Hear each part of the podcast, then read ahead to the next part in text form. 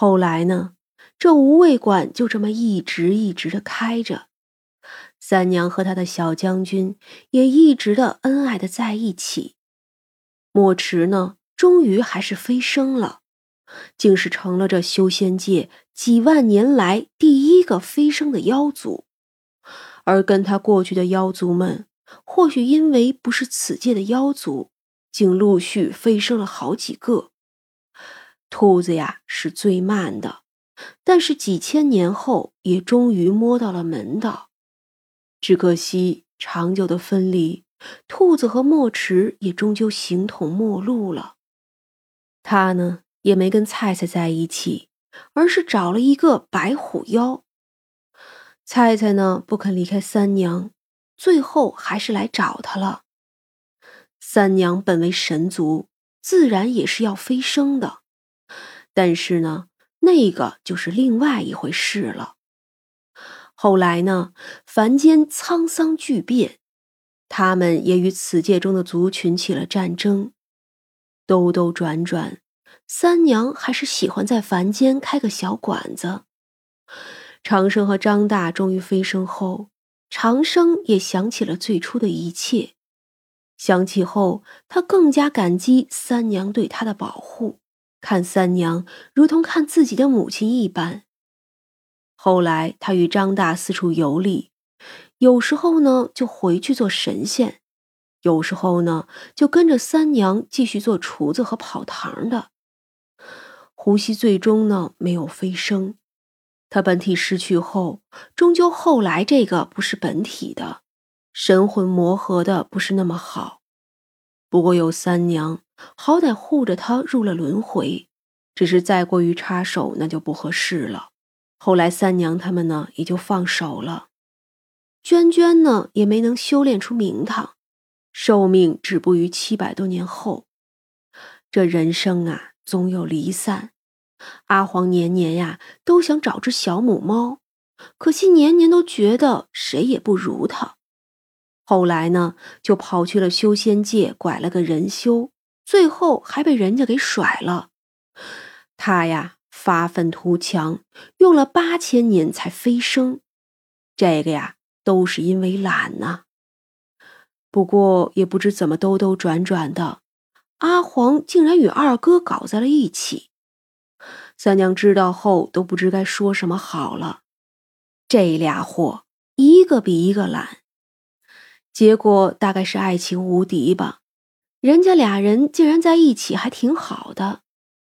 至于小麻雀呢，这小家伙虽然跟脚不成，但是挡不住志向远大呀。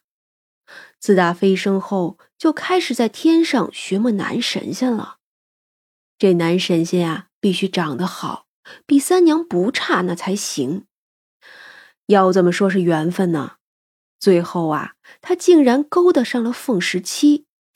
也是好一处佳话呀，凤凰配麻雀什么的，闹得这天上啊也不得安宁。不过有龙王一家做主，又有谁敢欺负他？这雀儿呢也会来事儿，张嘴就是我娘是龙三公主。哦，那个时候啊，咱们的龙三公主已经打出了威风，打出了名声，轻易呀。没人敢招惹他。小将军薛冲呢，也在三娘族群与别的族群开战的时候立下了赫赫战功，甚至啊，他就是在这一战中直接飞升的。虽说三娘使坏，叫人家成了桃妖，可这一位呀是个杀神，本体化作利剑，无往不利。后来呢，有人送他一个外号。桃花将军，薛冲呢也并不在意，他觉得终于能有这一日配得上三娘了。可惜这俩人呀，那是真心生不出孩子了。不过孩子呢也还真不少，远的有菜菜，近的有雀儿。这还不算，阿黄呢本来也想认来着，后来呀被二哥拎着走了好几天。也是那个时候，三娘才更加震惊的知道，二哥因为懒做了下面的那个。当然了，他暴怒的时候就翻身了，可平时死活都不肯。玄英呢，是找了此界中一位厉害的海妖女子成婚，生下了一大串的小龙崽子。龙族的基因呐，太过强大。然而这一串娃基本上都是被三娘抽大的，天天挨揍，天天来，尤其是在会化形后，那真是天天都来腻味。当然了，三娘最会捡小孩子了，最后还捡到个刚化形的小黄狗，叫他想起最开始的黄娘子。正好这小狗子也是只母狗。很乖巧，很可爱。后来呢，还捡到个长得丑兮兮的小乌龟，它呀是从修仙界被人打出来的。还有一只凶巴巴的小老虎。反正这几个娃大了，都要管他们俩叫爹娘的。有三娘的调教，这些娃后来都是一方大佬。很多很多年后。三娘和薛冲依旧坐在无味馆里，不过这无味馆已经换过很多很多的地方，外头人声鼎沸。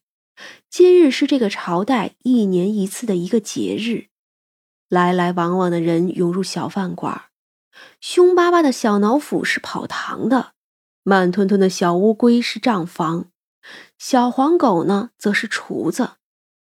三娘今日并不是很想下厨，就与薛冲坐在后院里说话。哦，对了，前日又捡了一只不会化形的小猫，幸亏阿黄不在，不然呀又要生气了。薛冲想，这猫就给阿黄和二哥送去得了，反正他们也没有孩子。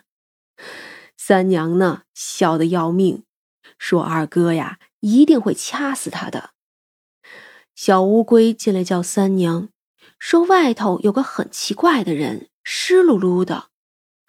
三娘看着小乌龟，像是看见了当年的长生，笑了笑，就把那人给带了进来，然后对着薛冲伸懒腰，说：“生意来了呀。”薛冲呢就笑，站起来抱住他，亲了好大一口。生意来了，挺好。这样，娘子就要下厨了。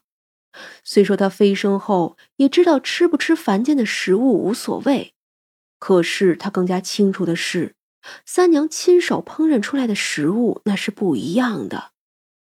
以前呢，她不懂，如今倒是明白了。那里面呀，有三娘的神力凝结的愿力，使无辜的死者平息怨气，使作恶多端的灵魂不安。三娘的修炼就在这点点滴滴之间。凡间山水美则美矣，倒也没有什么看头。可是呢，三娘喜欢。凡人呢，贪嗔痴慢疑，怨恨恼怒烦；可凡人呢，也有舍生忘死，真诚善美情。三娘喜欢烟火人间，凡人坦荡真诚。看得见，摸得着。三娘纵然说自己从不在乎凡人，可万年来，她不知拯救过多少迷途的魂。也不怪下面会给她一个圣尊菩萨的称号。三娘的神力中夹杂着无数的功德金光，汇集了自身，也汇集了周围。有很多人想学她，可无非是想要功德。又有哪一个神仙情愿住在这污浊的凡间呢？薛冲看着三娘展开水镜，看着又一个迷途的魂那破碎的生平，他忽然笑了起来。能遇见三娘真是太幸运了。他忽然想起那一年的紫推宴，想着该叫三娘再做一次。这一次他一定好好的都给吃掉，一点也不浪费。三娘呢，也回头对他一笑，轻声的用口型对他说：“哼小将军，我好喜欢你呀。”薛冲站在那儿，用姿态告诉他：“我如今终于有资格好好的站在你身边了。我会一直在，陪你上天入地，陪你出生入死，更陪你一起住在这烟火人间。世事沧桑，白驹过隙，沧海桑田也不过疏忽而过。但是无论他们的寿命是多少年，只要没有虚度，就都是有意义的。生命有，生命有多长都无所谓，因为可以无限宽。